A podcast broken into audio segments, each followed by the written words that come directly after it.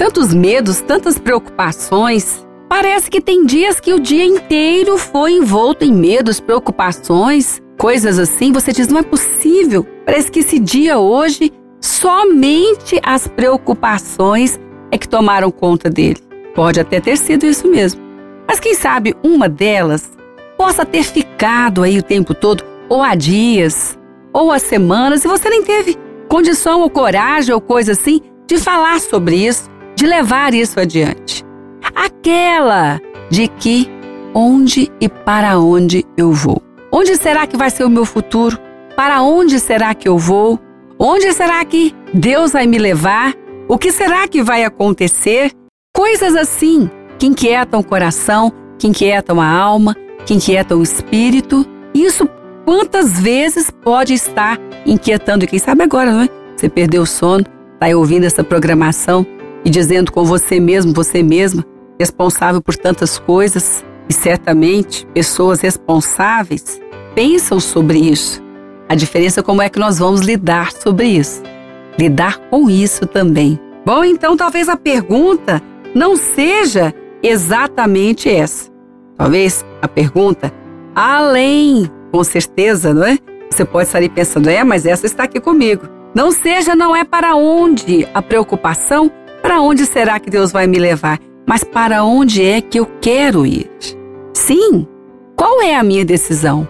Onde é que eu quero ir?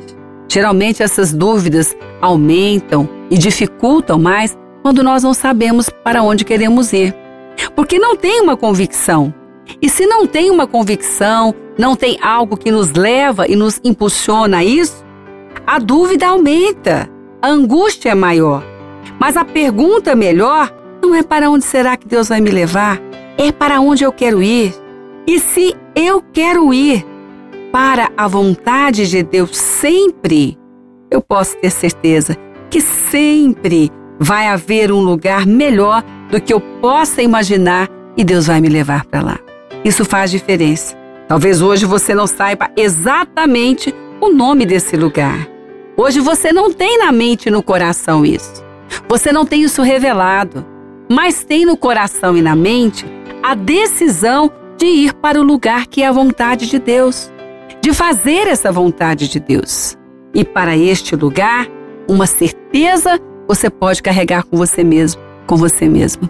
É além daquilo que eu possa imaginar ou querer. A vontade de Deus, neste lugar da vontade de Deus, é o lugar onde Ele vai te levar. E Ele não vai deixar você para trás, porque aquele que decide fazer e andar nessa vontade de Deus, Ele sempre toma pela mão. Ele sempre dá força para a caminhada. Ele sempre mostra o próximo passo. Ele sempre dirige como é que se deve fazer. Então hoje, se você perdeu o sono até agora por causa disso, pode pedir a Ele agora: Senhor, como diz o livro de Salmos, eu vou dormir tranquilo, porque só tu me fazes habitar em segurança. E o meu desejo, a minha decisão é fazer a sua vontade, é para ir para o lugar onde a tua vontade é realizada. Bom, há sempre neste lugar algo melhor para você do que você poderia imaginar. Você pode dizer, bom, na verdade, eu nem estava imaginando nada porque estava com tanta dúvida. Mas Deus tem preparado. Deus tem preparado.